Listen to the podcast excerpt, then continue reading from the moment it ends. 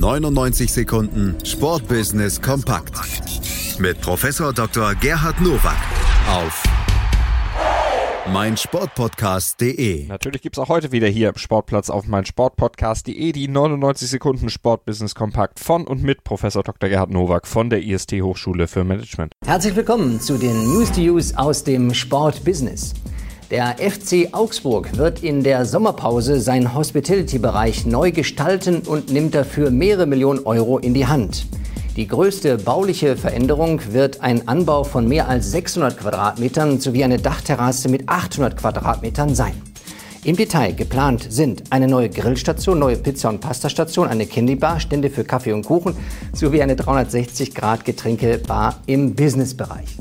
Der FC Augsburg verfügt derzeit über 1500 Business Seats sowie 520 Logenplätzen bei einer durchschnittlichen Auslastung von 93 Prozent.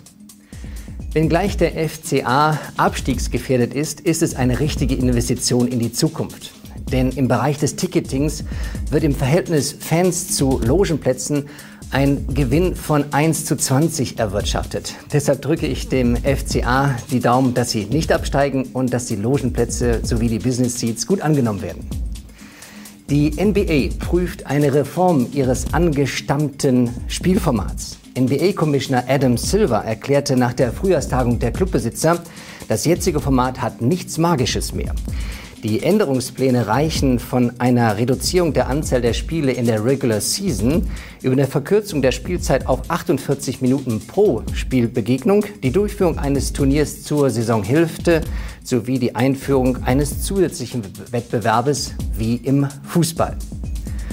Seitdem Dirk nicht mehr am Ball ist, scheint die NBE hilflos zu sein. Aber Spaß beiseite. Selbst die Major Leagues sind kein Selbstläufer mehr. Insgesamt muss man überall über Reformen nachdenken, die den Sport erhalten, aber trotzdem unterhaltend bleiben. Welchen sozialen Vorteil bringt Fußball? Das Social Return on Investment Programm der UEFA soll darauf eine Antwort geben. Das UEFA Gro-Programm wurde 2015 installiert und fokussiert vier Bereiche. Wirtschaft, Gesellschaft, Gesundheit und Leistung. Derzeit nehmen sieben UEFA-Mitgliedsverbände teil und erwirtschaften einen monetären Beitrag von 6,35 Milliarden Euro für die Gesellschaft. Der DFB beteiligt sich noch nicht. Das ist wirklich sehr schade, wenn nur das ökonomische Herz in einer Brust schlägt und nicht das soziale. Aber wenn der DFB eh schon bemüht ist, einen neuen Präsidenten zu finden und sich generell neu zu erfinden, dann wäre es ganz gut, auch die soziale Ader zu zeigen. Das waren sie, die News to Use für diese Woche. Ich wünsche Ihnen gutes Sportbusiness.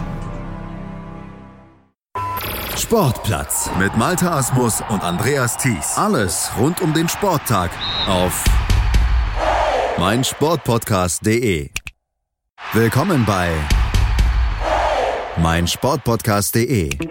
Wir sind Podcast. Wir bieten euch die größte Auswahl an Sportpodcasts, die der deutschsprachige Raum so zu bieten hat. Über 20 Sportarten, mehr als 45 Podcast-Serien, über 9000 veröffentlichte Podcasts und über 5 Millionen Podcast-Downloads allein im Jahr 2018. Wir sind Podcast. Wir sind meinsportpodcast.de